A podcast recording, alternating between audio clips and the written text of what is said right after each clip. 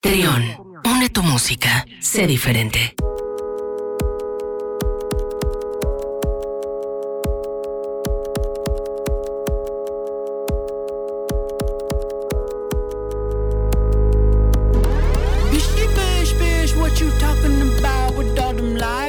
telling, keep my name out your mouth.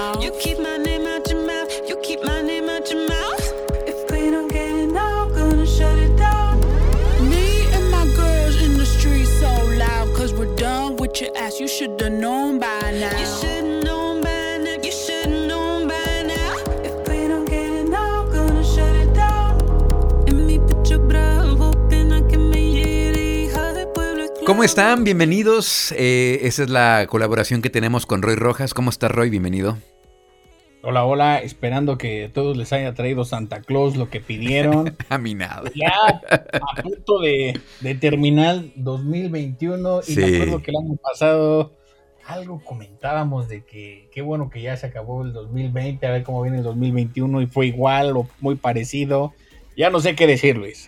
Pues creo que estuvo menos peor. eh, estuvo menos peor el 2021 que el 2020. Espero que el 2022 sea mejor. Pinta mejor. eh, Seamos positivos. Creo que va a estar mejor el 2022. Eh, pero bueno, ya estamos acá. Estamos prácticamente en las últimas horas de este año.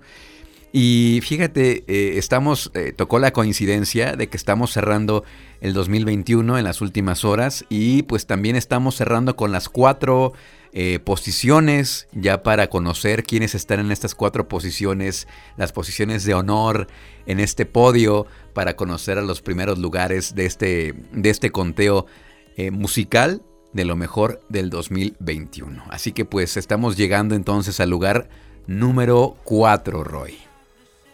Así es, Luis, nada más, ahora que lo que decías de que esperando que el 2022 pinte mejor, pues de entrada ya hay muchos anuncios de, de lo que nos toca a nosotros, que es eh, la parte de la música, ya están Sí. los anuncios de festivales, pero ahí Primavera Sound incluso va a ser dos fines de semana para recuperar eh, algunos de los que no se lograron hacer.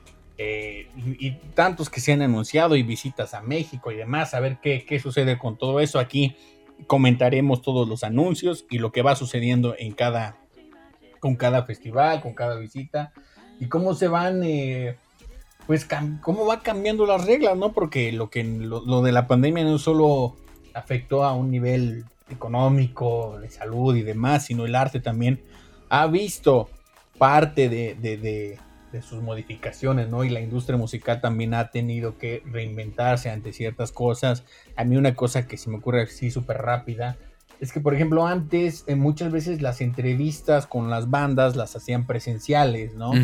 Venían a hacer, hacer tour de medios, en fin. Pero evidentemente con la pandemia están haciendo vía Zoom.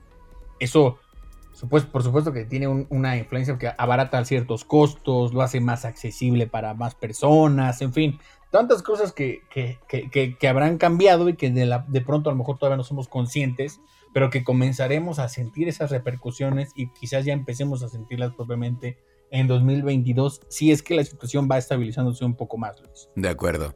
Sí, hay, cosas que llegaron para quedarse, que a lo mejor hubiera tardado más en llegar, pro- probablemente unos 5 o 10 años, no sé, pero sí, como dices, y me gusta el ejemplo que haces, esta manera de hacer entrevistas ahora tan fácil, de poderte conectar con alguien al otro lado del mundo, este, no necesariamente tiene que ser de manera presencial, eh, el manejo de los códigos QR también, por ejemplo, para los conciertos, donde puedes acceder a un certificado de vacunación o a un boleto digital. En fin, los ejemplos son infinitos. Sí hay cosas que se llegaron, que, que llegaron para quedarse, mejor dicho. Y pues también hay que celebrar esos, eh, esos adelantos también, que a lo mejor nos hubiera tardado más tiempo en llegar, pero bueno, ya estamos aquí. Ahora sí, vamos a entrar de lleno al conteo, Roy, y estamos entrando ahora sí a la recta final de este conteo, estas cuatro posiciones, estos cuatro álbumes, recordarles que para llegar a este lugar, para llegar a esta lista, el criterio eh, fue, eh, me sentí como en certamen, certamen en concurso. El criterio fue, pues obviamente su aportación, cómo innovan, qué están haciendo distinto, eh, algo característico, algo que los, que, que los, eh, pues los desmarque del resto. Y es por eso que estos cuatro álbumes que vamos a presentarles el día de hoy están en este lugar. En la posición número 4, ¿a quién tenemos, Roy? Un, en la porción número 4 tenemos a Xenia Rubinos con su álbum Una Rosa.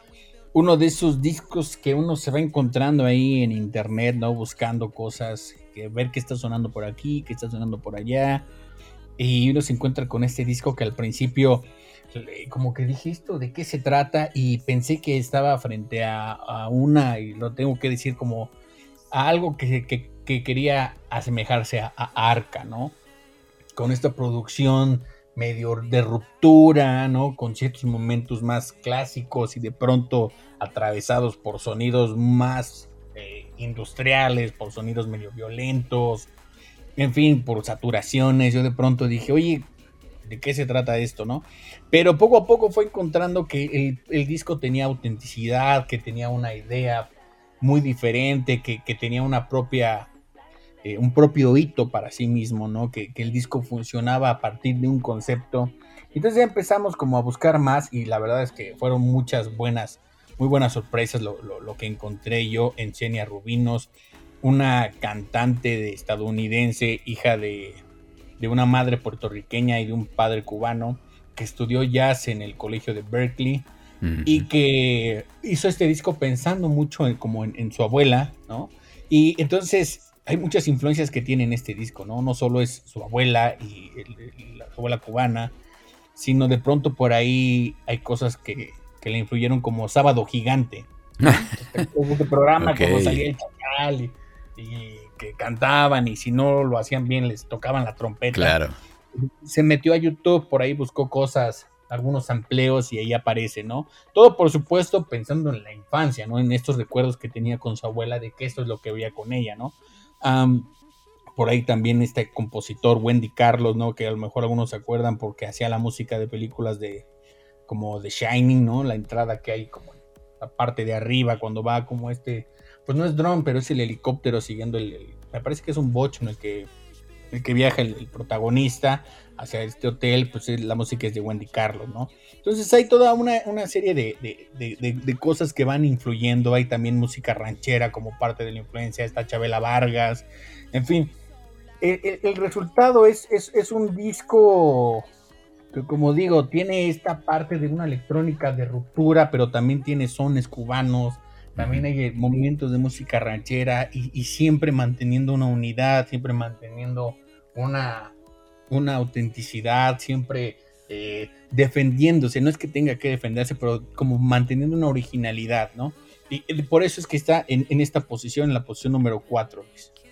Pues sí, como dices, es esta riqueza cultural que trae la parte latina, la parte la que le ha pues le ha impreso a su música estos recuerdos pues ahí están plasmados perfectamente en su música.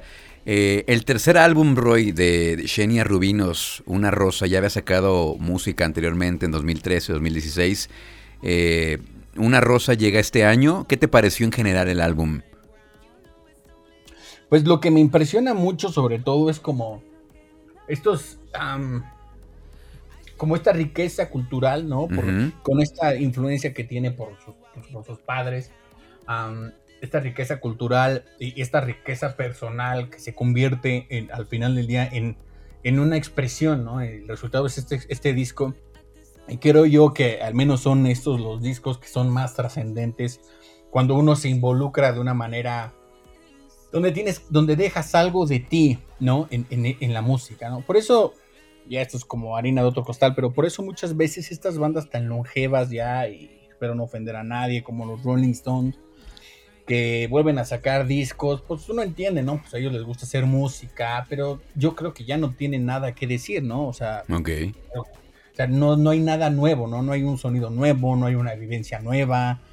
Ya la banda se agotó, ¿no? Solo pues saben hacer música y te apuesto que entran al estudio y en cinco pasos sacan una canción porque tienen ese talento, ¿no? Ya es algo que hacen con los ojos cerrados.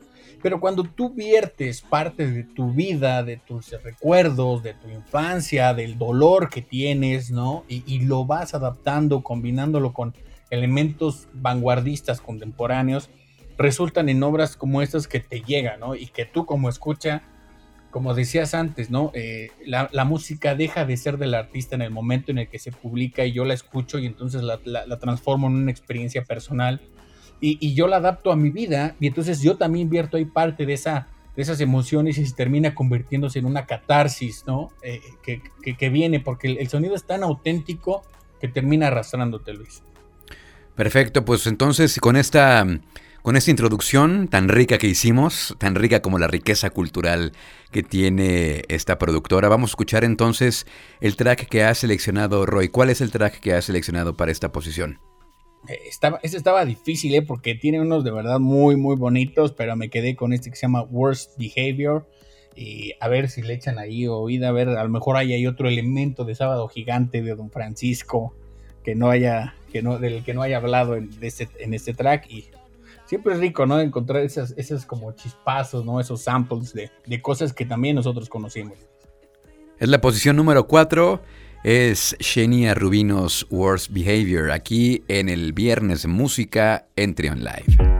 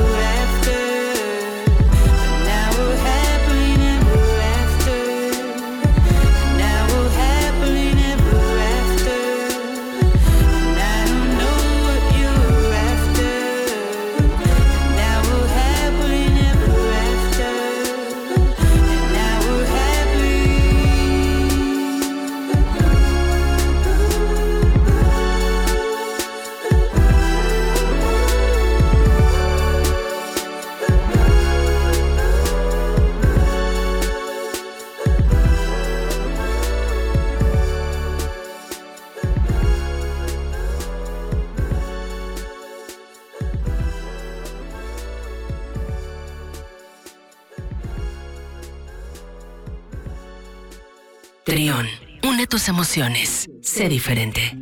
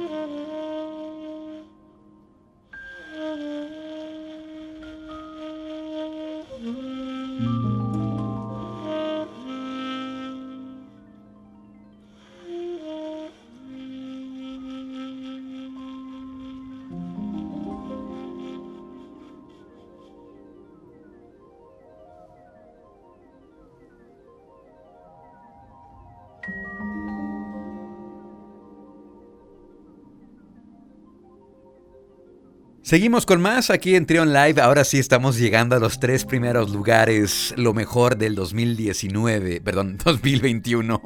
Ya no sé ni en qué año vivo, Roy. Eh, en la posición número 3, ¿a quién tenemos? Fíjate que te voy a ser sincero, este disco cuando hice la, primera vez la lista no estaba. Ok. No aparecía. Lo comentamos aquí en los viernes de Nueva Música, eh, lo, lo comentamos, lo escuché un par de veces, pero se me fue perdiendo, se me fue perdiendo, ¿no? Entonces, cuando empecé a trabajar en esta lista a principios de diciembre, la comenté con un amigo y un amigo me dijo, oye, ¿no sientes que te falta el de Floating Points? Un saludo a mi amigo Sergio, con el que siempre hablo de música y nos pasamos y en fin, eh, espero que nos esté escuchando, pero bueno. Eh, curiosamente, por hace una semana, ¿no? Eh, bueno, eso me hizo revalorar este disco, ¿no? Y le di un par de, de escuchas muy, muy nutridas. Y luego este disco apareció en, la, en el número uno de la revista Time, ¿no? Como el mejor disco para la revista Time. Entonces él me dijo, ya ves, como si era importante este disco. Y es, es un álbum que, que mezcla eh, estas tres o dos vertientes, por lo menos, ¿no? La música de electrónica de vanguardia de, de Points, ¿no? Que quizás muchos lo ubiquen porque él publica música por su cuenta, esta electrónica también de vanguardia, contemporánea, en fin, que no, de pronto el beat no es es el elemento clave, pero se juntó con Pharoah Sanders, este legendaria figura del jazz que, que es muy conocido, y entonces en un, en un proceso que me parece que, se tardaron cinco años en grabar este disco junto con la, Orquesta Sinfónica de Londres, formularon este álbum que de verdad es, maravilloso, es increíble, es construido a partir de un motivo musical y cómo este motivo musical va evolucionando en cada track, ¿no? O sea, es como si todas las canciones partieran de la misma partitura, por así decirlo, y se va reinventando, va cambiando, va evolucionando en cada track, ¿no? Algunos van incorporando algunas voces, hay por ahí, por supuesto, los elementos del jazz, en fin, todo un álbum maravilloso, Luis, por eso es que aparece en el número 3.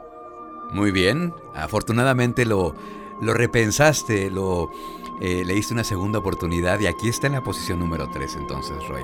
Esta es la posición número 3, es Promises de Floating Points, aquí en el Viernes de Música con Roy Rojas.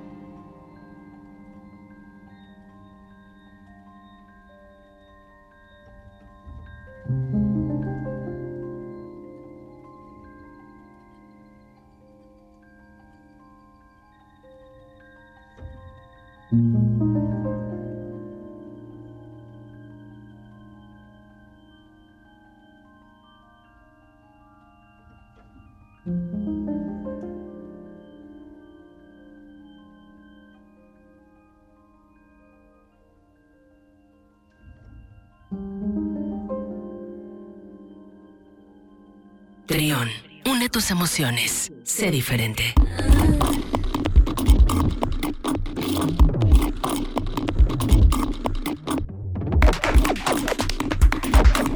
Cada vez nos acercamos más a la posición número uno. Estamos escuchando los mejores álbumes de este 2021. Roy Rojas armó una lista increíble con 12 álbumes y estamos llegando a la posición número 2. ¿A quién colocaste en la posición número 2, Roy? En uno de esos actos medio tramposos, ¿no? Porque la verdad es que hice trampa. Eh, Arca publicó cuatro álbumes de golpe prácticamente, uno cada día de la semana. Sí. Eh, la serie de álbumes Kick comenzó el año pasado con Kick 1 y eh, a partir de esta semana publicó, bueno, este año, perdón, Kick 2, Kick 3, Kick 4 y Kick 5, ¿no? Eh, no aparecen, no están en ninguna lista como de, de las que ah, hemos hablado, ¿no? Me parece que porque los publicó recién en diciembre y la van a poner para el próximo año, pero bueno, esa es como cuestión de cada quien. Eh, el, el, la cosa de la trampa con Arca es que pues, puse, pusimos todos aquí, ¿no? Como Sí. si todos fueran uno, porque pertenecen a, a una serie y a mí se me dificulta separarlos, ¿no? Yo creo que cada álbum tiene un- un- una intención distinta, ¿no? Hay unos más minimalistas, hay unos más bailadores, hay unos más intensos, pero eh, aquí, aquí aparece Arca y creo que recién lo comentábamos, ¿no? Eh, se pone a la cabeza, ¿no? Como de la, de la vanguardia musical, ¿no? Aunque sí sigue siendo parte de, de lo que siempre ha hecho, ¿no? Este sonido del que hablamos de Club de Construido, de hip hop experimental también, eh, manteniendo una línea con, con- conec- una línea directamente conectada con sus raíces eh, venezolanas, ¿no? Eh, recuperando la música latinoamericana, por ahí también hay reggaetón, quizás haya un poco de trap, no estoy seguro, pero también haciendo cosas más pop con artistas como Sia, eh, en fin, eh, esta serie de, álbumes de Arca sí dejan ver que es muy ambicioso lo que ha hecho, que ha estado trabajando durante mucho tiempo, que tiene muy, muy o sea, tiene una fija bien, una meta muy, muy clara, ¿no? Que es esta expresión, esta transformación que ella ha experimentado, ¿no? De, como parte de, su identidad sexual, pues se ve manifestada en esto y en un arte que que resulta medio industrial, medio grotesco en ciertos momentos, muy atascado, ¿no? Una transformación que hay en sus videos de pronto por ahí, cosas muy medio futuristas, medio oscuras, en fin. Eh, acercarse al mundo de Arca no es fácil, porque sin duda no, su, música no, no me parece que sea muy accesible, pero siempre es, es, muy inquietante todo lo que hace y yo sí sugeriría que no escucharan los álbumes de golpe, sino uno por día para completar la serie y creo que la experiencia va a ser muy, grata. Les podría caer de peso, ¿no? De pronto ese tipo de obras sí caen de peso, porque sí, como dices, este, te van a, te van a inquietar, te van a mover algo, seguramente. No es algo a lo que estemos acostumbrados a escuchar comercialmente. Y creo que por ahí va, no estamos acostumbrados a escuchar la música de Arca. Música como la de Arca no estamos acostumbrados. Tampoco estamos acostumbrados a ver eh, esta parte gráfica que, que, Arca plasma en las portadas de sus discos. Y hablando ah, de si hay un hilo conductor en esta serie de Kick, me parece que no la hay musicalmente, pero sí visualmente, ¿no te parece? Como que sí la, la imagen sí que ha plasmado en las portadas sí tiene como una secuencia visualmente, pero no así en lo, en lo auditivo, Roy. Sí, sí, sí, hay, visualmente es todo un trabajo de... hermoso, hermoso el trabajo. En secuencia y... Pues yo lo que sí creo es que musicalmente, eh, aunque cada disco es diferente, ¿no? Porque sí son diferentes, eh, quizás lo que va cambiando es como, como si el sonido fuera sin, sin perderse, ¿no? Sin, sin distanciarse un álbum del otro, solo como que va girando, ¿no? Hay algunos donde incluye más reggaetón, son más dinámicos, hay otros que son muchísimo más etéreos, como si fuera una especie de, más que de sueño, como de pesadilla, ¿no? Porque la verdad es que la música de Arca es muy pesadillesca. decía, si la escuchan, yo pensé, van a tener pesadillas, así que no lo hagan de noche Cuando llegué a la música de Arca, la primera vez que la escuché, eh, escuché una canción que sonaba como una especie de reggaetón apocalíptico, así lo, así lo definiría en aquel momento en este video donde salía un personaje que no sabía si era hombre o era mujer. Eh, una especie de un personaje, tenía más como silueta femenina, rapada totalmente, moviendo las caderas, pero en penumbras. Y la cadencia de sus caderas era siniestro, no, no era algo... No era algo sexy, algo ah, eh, erótico, no, era algo más bien siniestro en este video.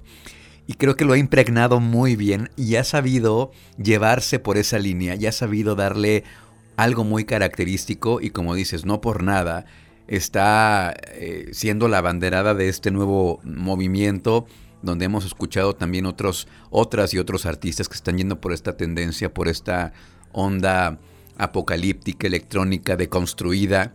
Y pues tiene, tiene mérito por ello. Es una artista completísima, visualmente, musicalmente. Pero bueno, ya no, ya no hacemos más comentarios y vamos a escuchar entonces el track que has elegido para la posición número 2 de Arcaroy. ¿Qué track es?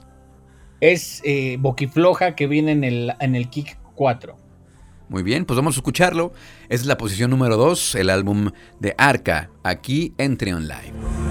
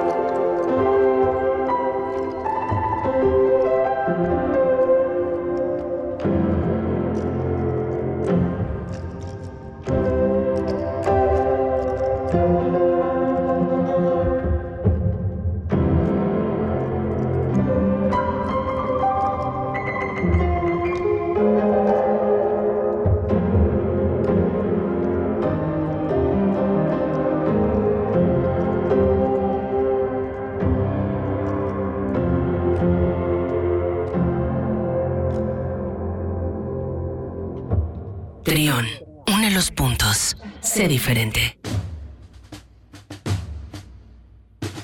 Señoras y señores, estamos llegando a la primera posición, la posición de honor, el disco del año del 2021. Y no lo digo yo, lo, dice un experto en música que ha estado con nosotros más de un año, ha estado pues, prácticamente año y medio, si no es que más, colaborando viernes a viernes, mostrándonos el camino por donde va la música, dándonos recomendaciones, sugerencias, que no nos debemos de perder, que, que va a refrescar nuestros oídos. Y es por eso que Roy Rojas eh, ha seleccionado el disco del año, el álbum del año. ¿De qué se trata, Roy? Se trata de un disco que salió muy temprano, por ahí de febrero de este año, ¿no? Y logró mantenerse firme, ¿no? Porque lo que hizo Zitangana fue, me parece a mí, brutal. Por ahí de pronto este sonido de trap que se ha popularizado y que se ha combinado con un poco de reggaetón y con todos estos, sonidos eh, medio latinos y que han tenido una influencia fuerte en la parte en España, se ha quedado medio estancado, ¿no? Y para ahí, por ahí este, también un poco lo hemos platicado, ¿no? El reggaetón de pronto suena medio estancado, salvo alguno que otro representante, ¿no? Y si tan gana lo que hacía era un trap por ahí que estaba padre, no sonaba mal, pero tampoco es que fuera el, algo brillante, algo que te sorprendiera, ¿no?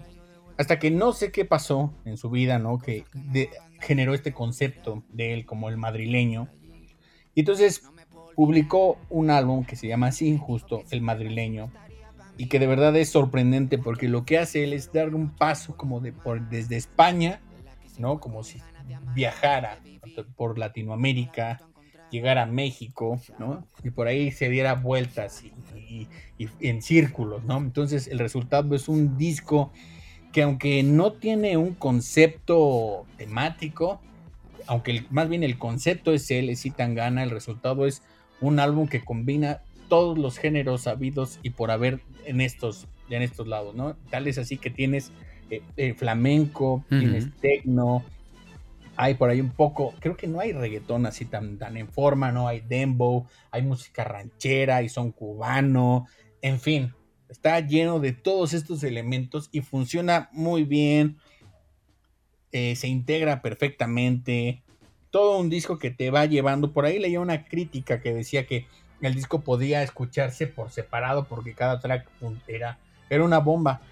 Yo creo que no, yo creo que el disco funciona cuando se escucha en su totalidad. Por supuesto que tiene los sencillos que por, sí solos funcionan, pero el disco se disfruta cuando se escucha todo, cuando uno entiende la historia que está contando de él con su paso por sus diferentes experiencias, ¿no? Todas las, las situaciones que tiene él como cantante respecto al amor, en fin.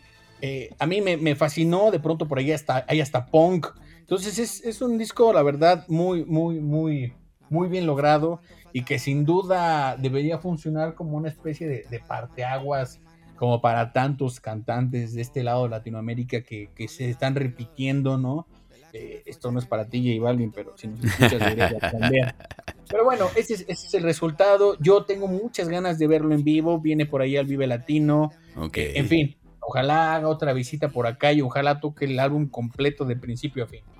Es un álbum arriesgado, ¿no? Eh, es arriesgado, pero no por ser arriesgado deja de ser amable al oído, al oído pop, digamos, ¿no? O sea, sí, sí, como dices, explora distintos géneros, pero yo escuché un par de tracks eh, que podrían funcionar bastante bien en radio, si no es que ya están funcionando en radio.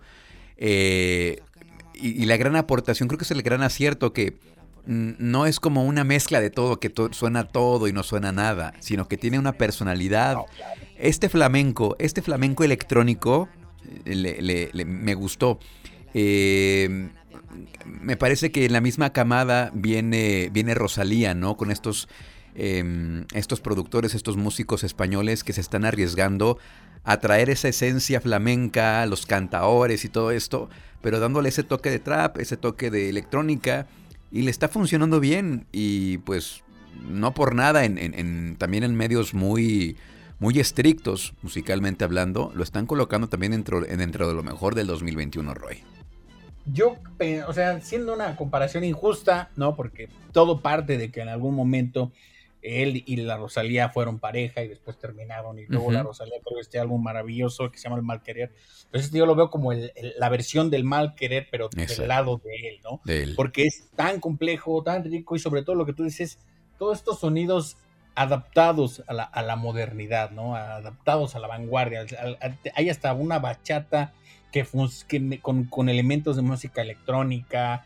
Eh, el track eh, que abre tiene, como dices tú, como si fuera de, toros, ¿no? Y, por ahí con tecno, en fin, es, un disco increíble. Pero bueno, aquí está entonces el disco del año, eh, el madrileño de Citangana. Roy, pues muchísimas gracias por compartir con nosotros este 2021 tu música, las recomendaciones, eh, tus gustos, tus comentarios, las notas musicales, ahí de repente cuando hay alguna nota importante que sabemos que es de relevancia, sabemos que es trascendental, pues le digo, oye Roy, tenemos chance de conectarnos, ¿no? Pues que sí hay que conectarnos para dar eh, noticias, como así dimos la muerte, la, muerte de, del baterista de The Rolling Stones, de eh, cuando hablamos también del, la, cuando se separó Daft Punk, también que fue de bomberazo. Eh, Roy, ¿tienes chance de conectarte? No, pues que sí.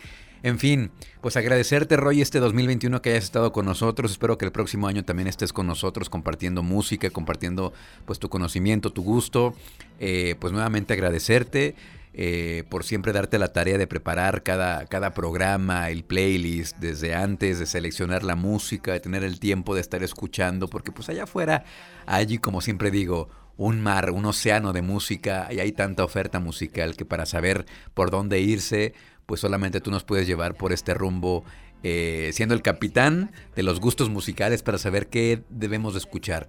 Así es que pues muchas gracias Roy, feliz año, los mejores deseos para el 2021, principalmente pues ya sabes, la salud. La salud para tu familia, para tus seres queridos. Y de lo demás, pues ya nos las arreglaremos, mi rollo. Muchísimas gracias, Luis. Lo mismo para ti. Y es un gusto estar aquí comentando y, también a quienes nos escuchan y de pronto por ahí nos hacen comentarios, los tomamos en cuenta. Y qué bueno que, que se dan chance para conectarse aquí y hablar de esto que es tan, que como digo, que para mí sí es lo más importante de lo menos importante, que es la música. Gracias, Roy. Feliz año. Feliz año. Hasta luego y disfruten de la música. No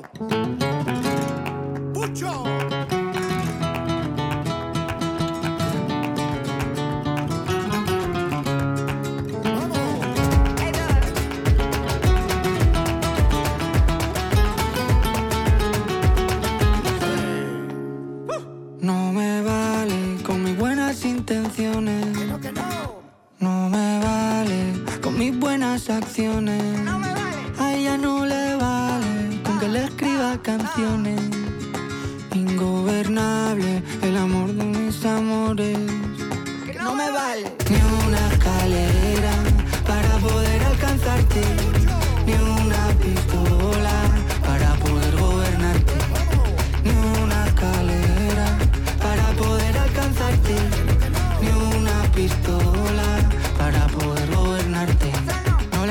compartirme el pecho y gritar te quiero cada vez que pasa. Eso es. Que sé que tú no tienes precio. Vamos. Reina dentro y fuera de casa. Y en mi corazón que está muerto miedo por tus amenazas. Que te vas a ir. No me vale con